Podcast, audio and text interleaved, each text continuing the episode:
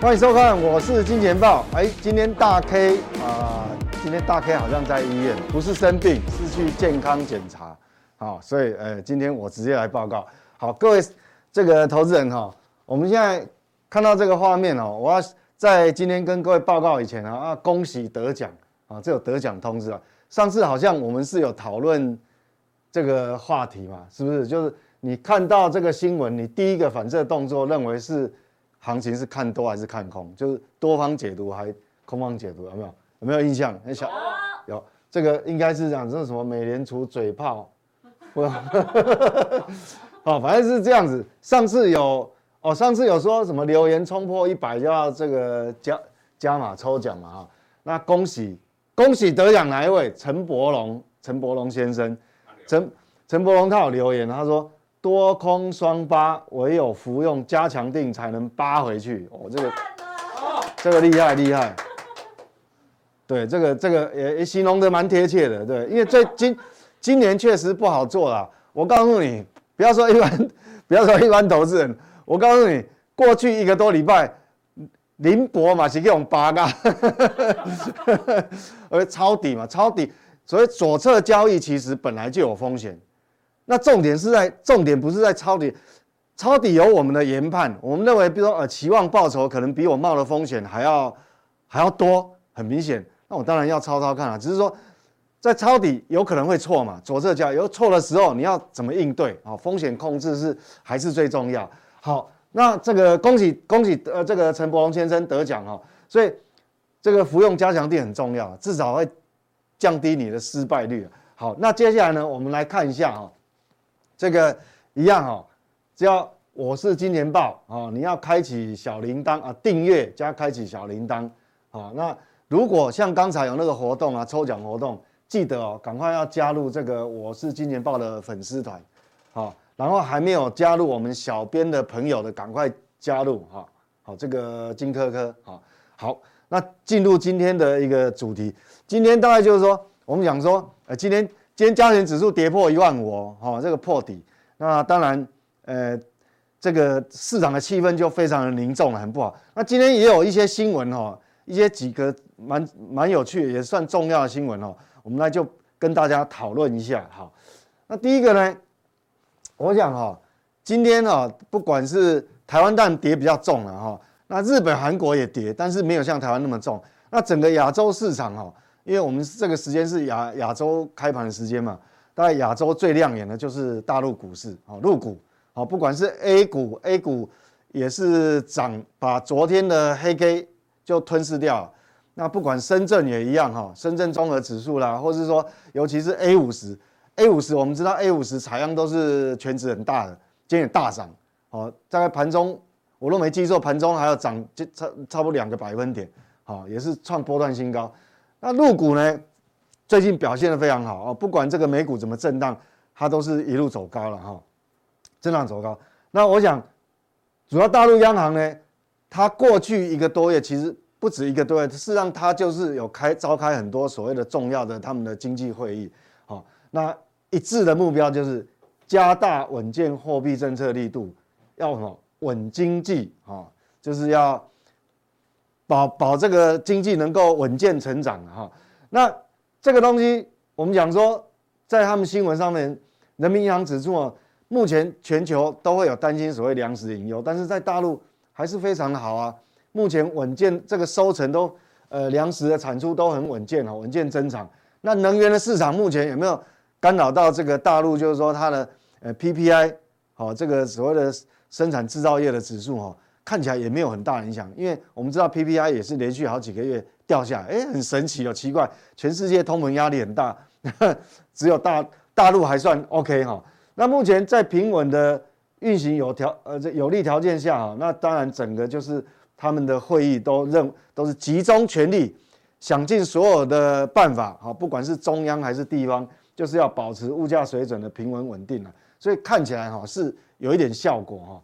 那这个我们讲说高盛哦，高盛，不过高盛我是觉得每次他都有点马后炮，对不对？你如果长期追踪高盛是什么？他说大陆未来几个季度的经济成长会开始走稳，现在已经看到走稳了，你 你他你你来讲未来几个月会走走稳？那 MSCI 啊，我们知道我们常常投资人买那个共同基金有没有 MSCI？中国指数，他高盛认为 MSCI 中国指数未来的十二个月预估会有两二十两成啊二十趴的上涨空间，主要原因是什么？政策支持。这个套句宇哥的话，他们给讲哎，政策是没有，我们也知道政策是，所以有时候我们知道看新闻哦，很奇怪，就是呃，是不是这个专业机构不够专业？我记得我第一季在看好入股的时候，奇怪呢，他们都没有声音啊，到他一遍倒都看坏。你看，就这很奇怪哦。其实我我就有时候哈，我们讲操作股市哈，有几个重要逻辑逻辑啦。一种是看的本意比，好看着这个市场的估值啊，或是它的获利成长在操作，这是一种。另外一种是，你也可以用逻辑，它不一定是看这个获利，它用一个逻辑。我记得我。不止一次提过一个一个重点哈，那各位应该应该还有印象。我不是在很很早很早以前不止提过一次，就是说全世界啊，整个地，如果你把自己当外星人来看这个地球啊，全世界目前就今年哈，这个以来就是过去一段时间哦，泡沫挤得最干净的是哪两个国家？我。一个是俄罗斯嘛，但是俄罗斯你一定不敢买嘛，对不对？他几乎所有的利空，连打仗都来了，所以他把它打得很低嘛，汇率汇率又崩盘，泡沫清得最干净，没有泡沫。好，这个这个等于是这完全从头开始。第二个泡沫清得干净的是什么？中国，嘛，就是入股嘛。好，这个从，因为它不是它的修正不是从今年今年第一季开始的，其实在去年的第一季开始就一路。反正你想得到的利空都都有了，好，什么什么网络监管啦，什么教育产业改革啦，什么利空都有，好，所以泡沫，当你的泡沫被挤到极致的时候，那是不是就等于说该出场了，该断头了，没有信心了，适当出场，那到底是谁买？显然这个买的人也不是一般人嘛，要么口袋很深，要么信心十足，买了就一段时间不会卖，好，所以这个还是有道理，好，那。我们画面上看这个图啊，红色的是这个这个 M M S C I 指数啊，你看哦，感觉最近连续涨了一个多月，对不对？但是我们如果对照过去历史的图哈，它这个这个涨幅是感觉是刚刚开始，所以也难怪了，难怪他认为说会有很大的空间。那蓝色的这个曲线图就是说，因为你跌很多嘛，蓝色是就是市场的殖利率，因为你这个修正下来，但殖利率上去，自然会吸引力会比较高哦。所以我认为说，呃，当然我，我不知道未来十二个月还会不会涨两成呢？但是至少哈，它目前在底部，距离底部区比较接近了，就形态上有做出来。所以说，呃，如果说未来的一段时间，啊，如果有回撤的话，那可能哈会创造比较好的一个机会点。那我们来看到底哈，这个入股啊，到底为什么？因为我们讲说，常常股价会领先。这个经济数据的前面嘛，那到底涨什么？其实哈，过去一个多月为什么会涨？哎，现在终于这个有明确答案出来。各位画画面上看到这个是中国的制造业 PMI 指数，你看哦，它回升到到上个月为止还没有超过五十的临界点哦。那新公布出来数字啊，今天早上哈公布出来数字已经突破这个五十龙枯线，来到五十点二。虽然它是不如预期啊，本来市场预期有五十点五，但是至少它已经站回五十，所以你看到哈，所以这个等于是感觉有点假假跌破了。我们如果哎技术分析来 用这个还不错，各位看哈，这个等于说是什么？就封城嘛，因为我们也不知道，除了除了这个这个它的基本面有一些瑕疵以外，啊，主要又遇到那个刚好新冠病毒。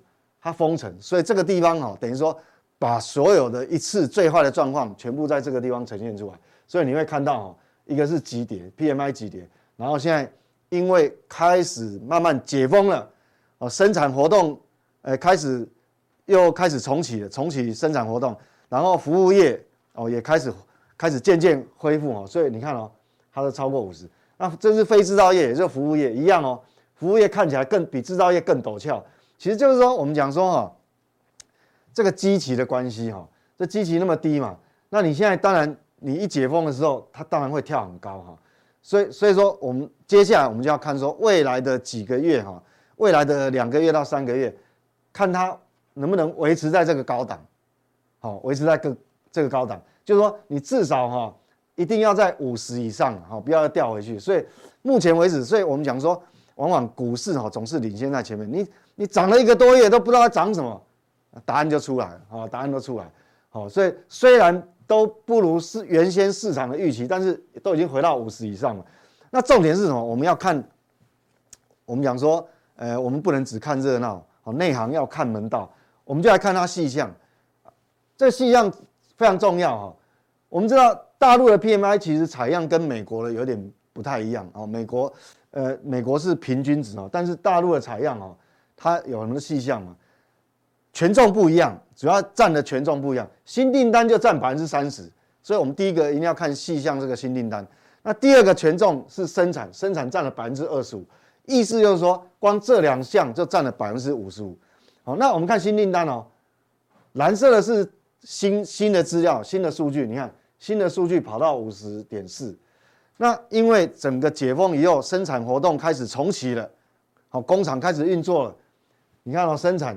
新出来的这的数据哦，不只是突破五十，它还冲到五十二点八，所以代表很显然，这个我们知道说，确实哦，股市涨背后一定有它的原因，只是说因为这个数据是有一点，有时候会落后哦，落后这个这个，因为股价太敏感，其实我有时候我们用一些逻辑上的推敲也是推敲出来，因为你已经开始解封了嘛，所以后面的数字一定会会慢慢哦。会快速的爬上来，哈，不是慢慢爬上来。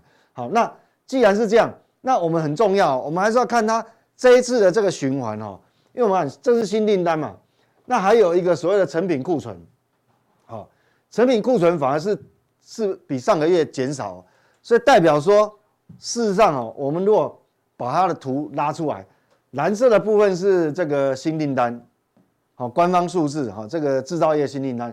红色的部分呢是成品端的库存，那很显然，本来过去哈，过去两个月你看哦，这两个的剪刀差哈，它是负的，它是负的哈，等于说你把这个呃这个新订单减掉这个库存的话是负的，那这个月新出来的资料哎翻正了，好翻正了，好是多少？是一点八，所以告诉我们说，你只要这个黄色的柱状体，只要都还是未来两三个月都。它会有波动嘛？但是你只要维持是正数的话，那我想它大概就进入一个良性循环了哈，进入一个良性循环。好，那中国的部分，我想讨论到这个地方哈。等下，因为加强錠的部分哦，等一下我们有还还有一些这个人因为有提问哈，我大概要看一下问题。我们个别标的，我们在那个地方做做解读。那接下来我们看哈，另外新其实所有的新闻，这个我们我们一直解读很很久了哈，就都是通膨惹的祸，但是。我还是要讲结论定调，我到现在还没有修正。我认为通膨就是见顶了，我通膨通膨见顶。那但最关键的是油价，我们等一下会跟各位看一下油价的这个影响。那目前油哈现在有个干扰因素就是什么？因为美国我们讲美国为了打压这个油价啊，它释放很多这个所谓战战略储备的库存哦。那现在只能供那库存所谓就一直降低啊。那现在只剩下二十七天。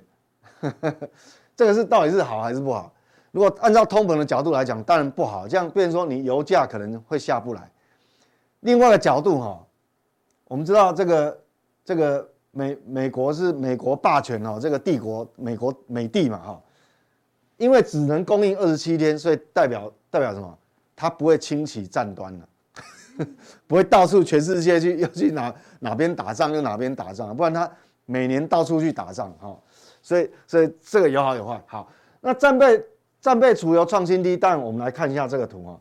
红色的部分就是美国战略战备储油，那绿色的呢是这个油价。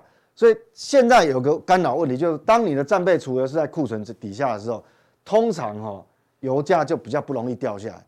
就即便你即便你因为有衰退的疑虑，需求可能降低了，但是它掉下来的速度会比较缓，好，这个是缺点。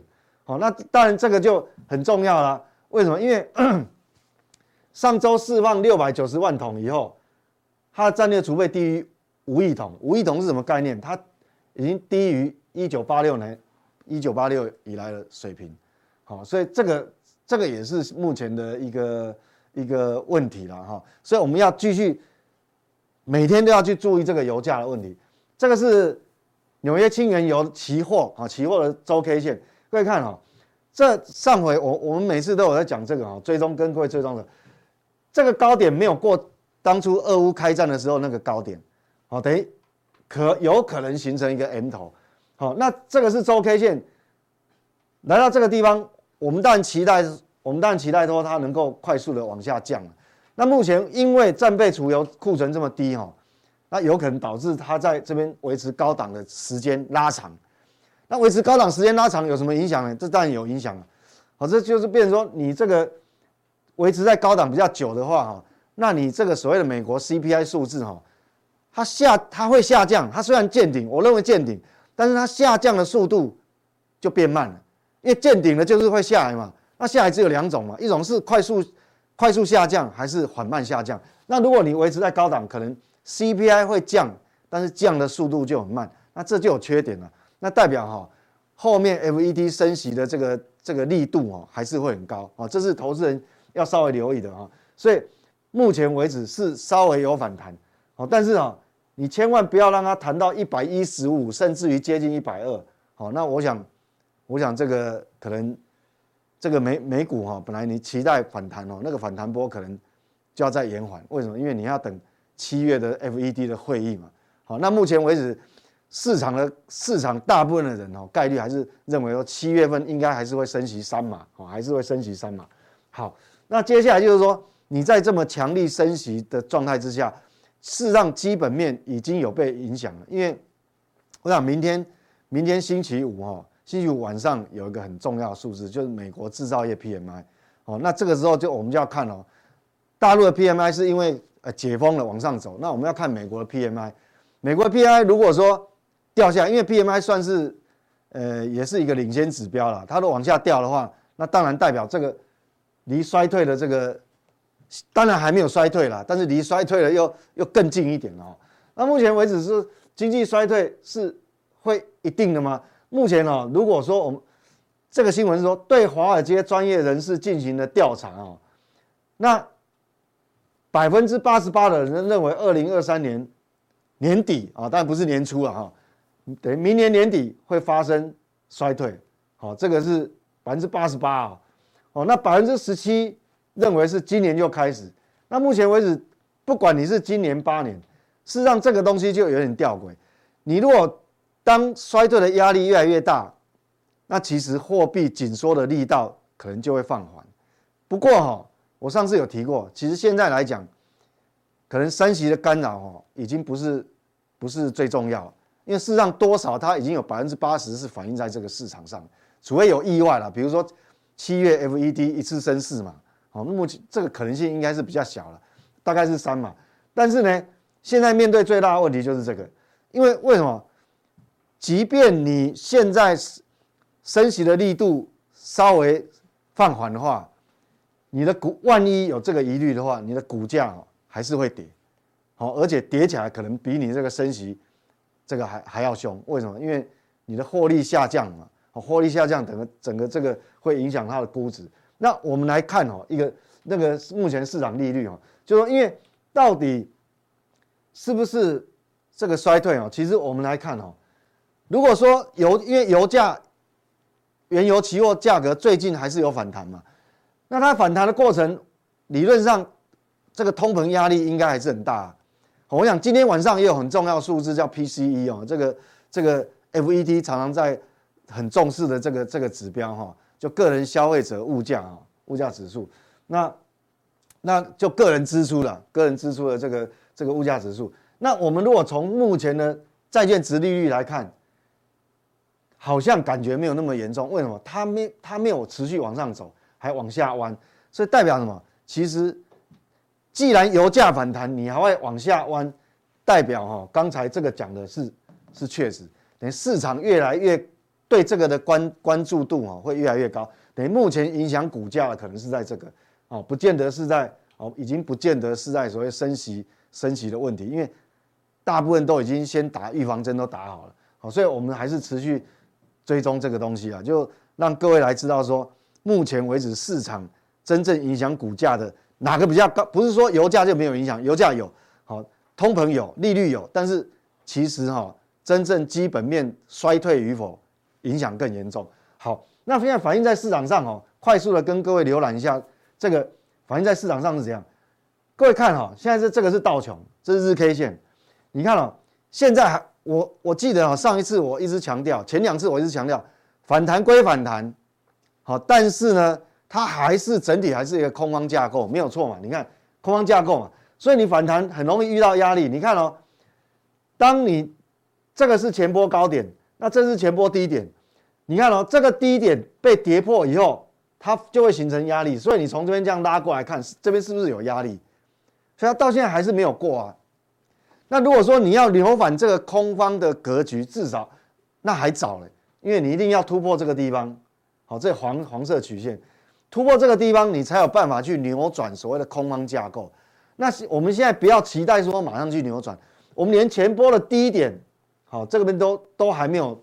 这个站稳都还没有站稳，所以这个还是要要留意。但是是道琼，那跟台湾最关关系最关联度最高就科技股啊，纳斯达克，那是纳斯达克日 K 线，你一定要突破这个黄线，未来一段时间，好，因为因为你要突破这边才有机会去扭转空方架构。那我们先不要期待说你去扭转，至少你要站稳这个低点吧。好，目前为止还还有一点。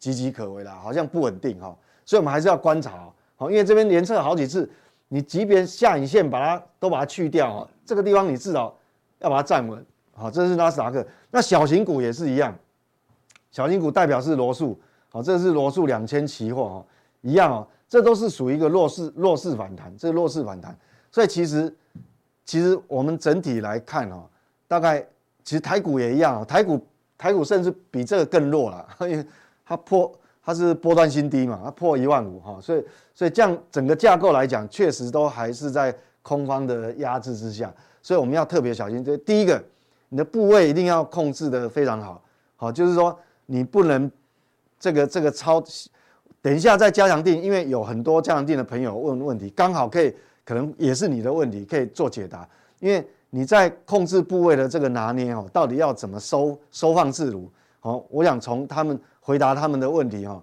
的过程哦，你大概可以吸收一些一些比较实用的方法。好，那这个是德国，我记得上一次有跟各位讲过嘛，就是说欧洲目前的通膨啊问题可能会比美国严重，而且它未来要解决通膨的这个这个方式哈，又难度又更高啊，确实是这样。你看哦，你看这个是前波的低点，它跌破了以后它。一直到现在都还看不到明显的反弹，好，这就是德国。所以事实上，不管等于说你如果有买这个欧洲欧洲的共同基金的话，也要也要相当留意了哈。这个东西我们不不要拿自己的钱开玩笑哈。欧洲目前甚至于比美国还要弱。好，那整个来讲哈，目前空方架构没有错。那加权指数也是一样哦。好，加权指数，但是个股会有不一样。好，所以操作指数的人呢，跟操作个股的人，可能方式会有一些差异性。那等一下在加强定，在回答这些这个一些加强定朋友的过程当中哦，那有一些方法哦，那可能嗯可以值得你去做一些参考。以上。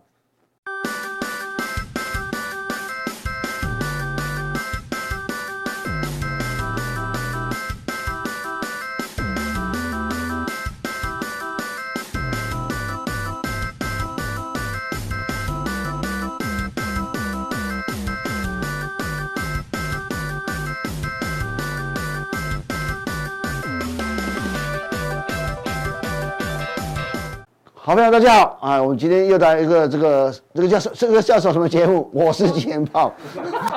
差点忘了。我我好希望这里是金钱豹，可是没办法。好，来，那现在我们谈这个，他叫我谈，我在很多，我们今天这个跟这好这个我们制作单位讲说，哎，今天谈一些比较特别的。那事实上，他讲口红这个女生的口红的效应呢，其实我跟你讲，很多人喜欢用这个女生的，但这这不是物化的意意思，就是说很多女的女生用的东西来做一个经济的指标，包括迷你裙，包括头发，啊，包括高跟鞋，做人做一个一个一些报告出来，如果有兴趣，大家 Google 看一下就知道。而简单的，其实经济不好的时候，你用这个用最简单逻辑，经济不好的时候。保养品都没钱买，他就比较要拮据一点。可是呢，人很奇怪，你只要嘴唇气色好，人会就会好。所以你会看到很多人哦，呃，在捷运上，你们就一开始哦，先画口红啊，画口红技术极厉害啊，这个站着也可以画。我就看过一个女生啊，呃，这个从上捷运是是这个素颜，下捷运 捷运的时候，哇，不一样。我想，甚至有些电视台的女的女主持人啊。化妆前化妆后根根本认不出来啊，辨识率是百分之九十九，哎，辨识率是零啊，哦，只有从声音认得出来。你要问我讲谁呢？哎，你下次问大 K，大 K 知道是谁？好，AI 没办法辨识。哦，不是这样，化妆前跟化妆后，你根本认不出来。我只是，哎，这声音很熟，可是那是谁？哦，原来是哦，哦，是谁？哦，那个我我们小编都知道是谁。哦，如果你们有兴趣想知道，可以留言。但是我我意思说，其实就是一个生活体验嘛。你看口红为什么？啊，这样只要一个女生，你只要画了口红，她觉得气色好就好了，对不对？其实画就是说，如果说真的说想要在经济比较困难的时候，就拮据的时候，哦，所以我们说经济不好的时候，可能就就画这个。这个口红，可是你会发现说，就画口红你就觉得，哎，好像气色不太好啊。第二个，其实很很有趣的说，最最过去最常最常提到是迷你裙的效应，就是说，女孩子的裙子长长跟短啊，跟经济有关。为什么？短就是说，景气最好的时候，通常裙裙子越穿越短；啊，景气不好的时候，裙子越穿越长。啊，为什么？其实逻辑很简单，景气好的时候，大家争奇斗艳，每天都有趴。大家出这个这个穿的很短才吸引人，啊，景气不好就没有趴，啊，这个这个啊，第二个你想一个一个现象，通常景气好的时候，伴随着最后是通膨的出现，原物料都会上涨，每个循环都是一样。那你跟棉花也是一样，那那你说以前裙子啊，以前裙子需要要要需要太比较多的呃布料，那景气好的布料当然贵啊，那景气不好的布料当然便宜啊，所以。我就会开始回想说，哦，其实根据整个一个一个流行的循循环里面哦，这这好像有这么味道。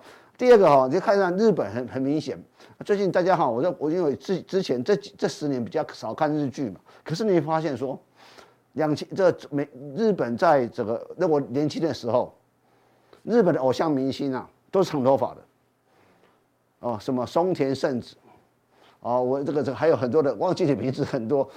哦，蔡菜子，哎，他们长头发，有波浪这样。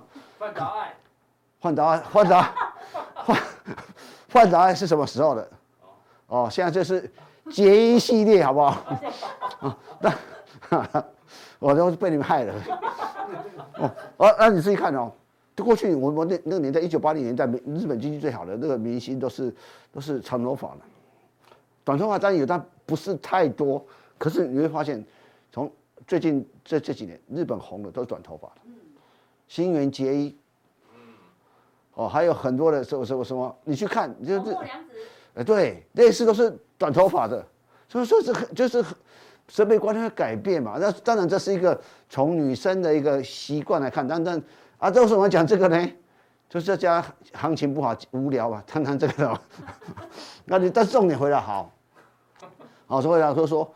呃，现在我们看到说，当然很担心说，高盛说这个担忧经济衰退。但是我过去我们这样讲，这个表格我就站在这边来谈这个比较有趣啊。说之前我我我我来这边代班的时候有提到一个东西，就是说全世界在从二次大战之后，两个呃重要的比较大的、比严重的通膨，就是一九七零年的这个石第一次石油危机跟第二次一九八零年的第二次石油危机啊。这个当当然第一次石油危机是因为。以色列国、以色列跟阿拉伯国家的冲突嘛，然后，造成石油禁运。说那时候石油禁运，石油禁运什么意思呢？是阿拉伯国家石油不卖给美国，不卖给英国，不卖给支持以色列国家，哦，所以所以让油价从三块多涨到十二块多。那第二次是两伊战争，因为伊朗在巴勒维被推翻之后，科梅尼上台，所以那时候被称为伊朗革命。伊朗革命之后呢，就是跟伊拉克战争长达十年的战争，一度让这个这个通膨拉得很高。可是当时的伴随什么？伴随了这经济的衰退跟高失业率。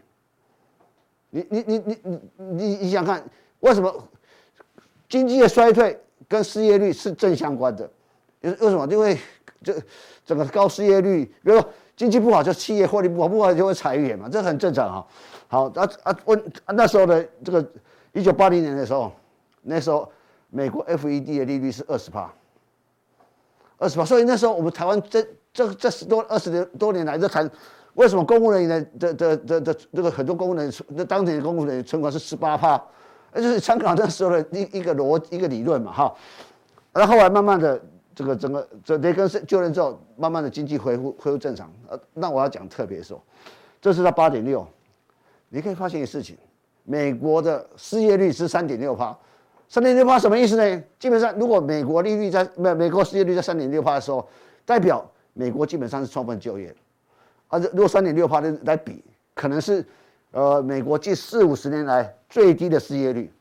啊，大家还想说，啊，高通膨或者低失业率，那那重点是，下半年或明年美国失业率会不会上升？所以最近拜登拜登常讲的事情说，美国的经济的实力比大家想象的好。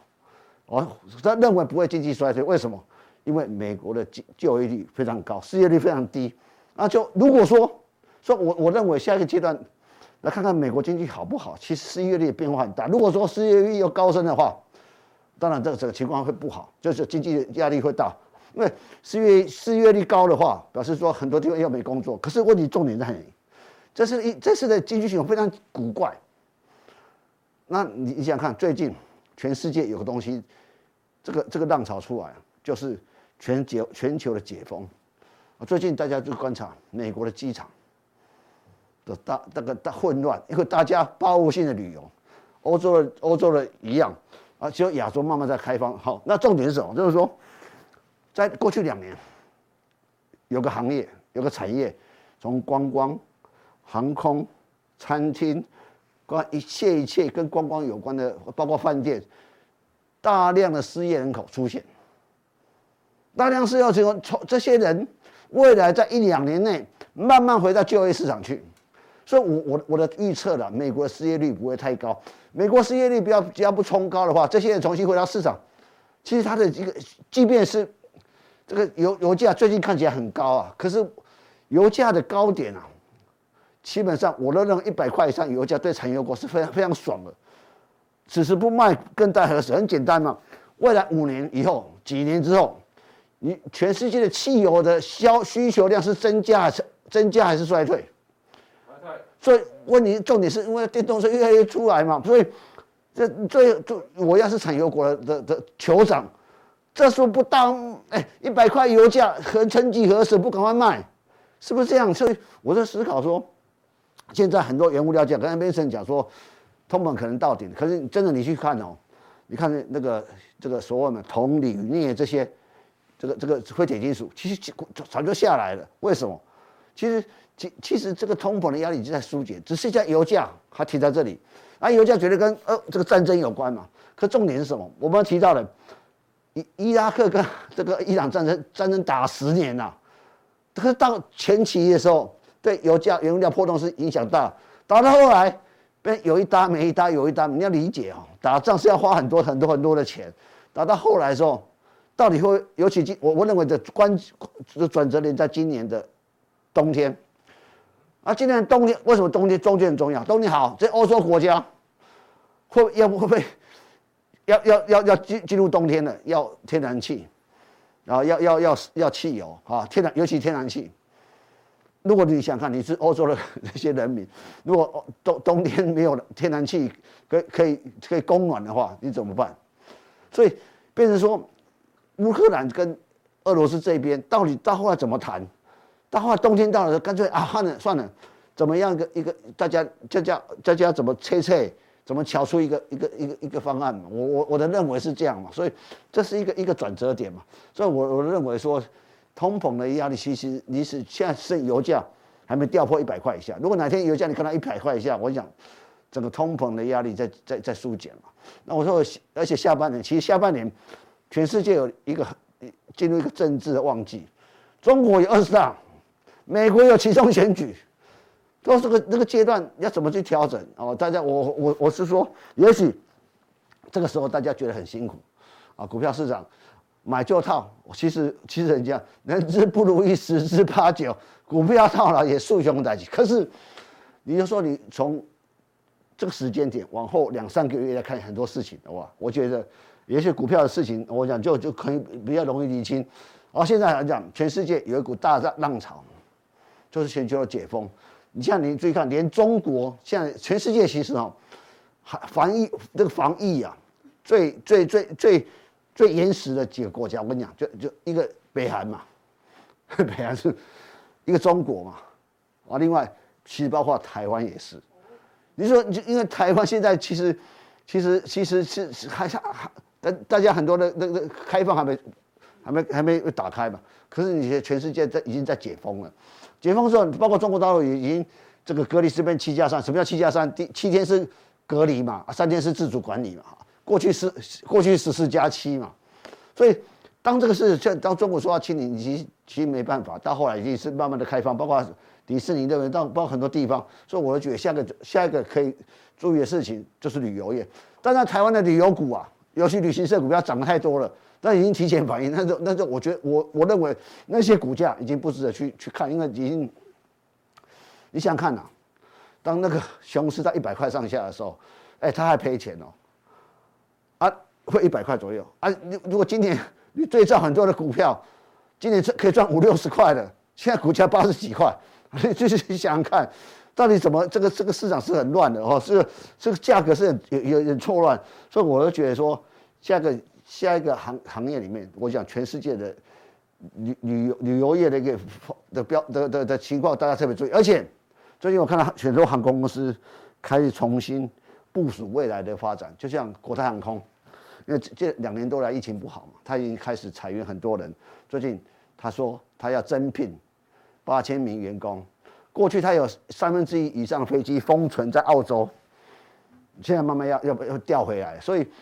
这个这个这个航空的景气，航空的变化，包括包括这个印度航空，他说未来他开始大买飞机了，所以我说觉得说，过过去两年被压抑的行业，被压抑的产业，在下个阶段可能是股市另外一个一个从一个新的一个路程，就是说过去两两三年没有涨的个股，也许在未来几年一两年可能是有突出的表现。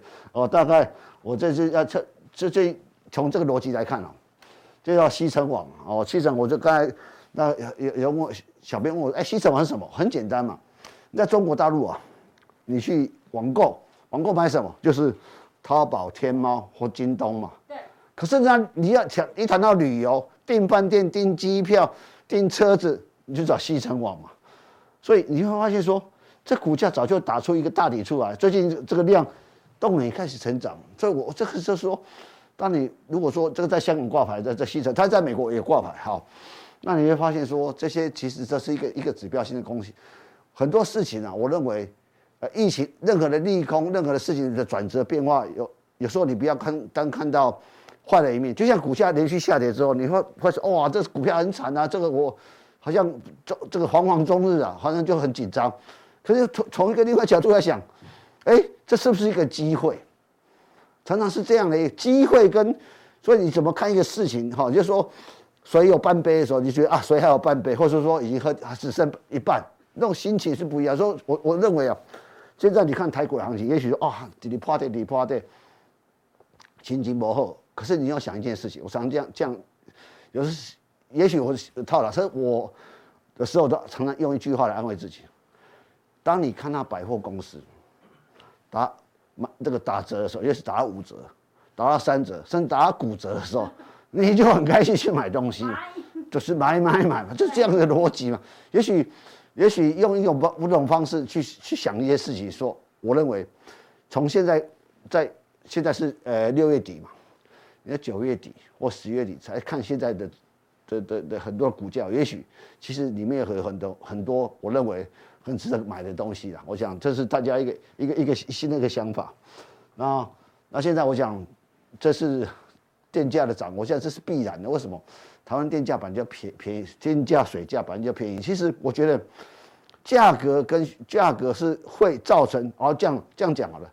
如果你就觉得说，通常一般来讲，我先不讲，但涨价，人家都每个没有人喜欢东西涨价。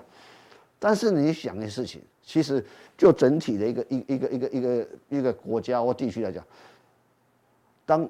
东西涨价，你会少用，你会节省；但东西便宜，你就当成，你就把它当成乐事，不会去注重。这这，我认你适适度的调整也必然的。啊，第二个，我我我在想，这次降涨之后，其实对怎么节能、怎么储能，其实很多很多配套措施出来，包括很多，包括你现在新的新的建案、新的大楼，新专门盖太阳能板，这是这个是非常未来一定发展的方方向，而且绿能的发展是必然的。所以我一直觉得说。作为一个台湾呐，一一个一个投资人，必须也说，未来绿能的投资绝对是台湾必须走的方向，而且必须大力大力投资的一个地方。只是股价怎么表现，怎么反应，只是时间不一样。所以我觉得绿能这个方的的方向要特别注意。那下个有什么特别的，我们在加强錠会再跟他报告，好不好？谢谢大家。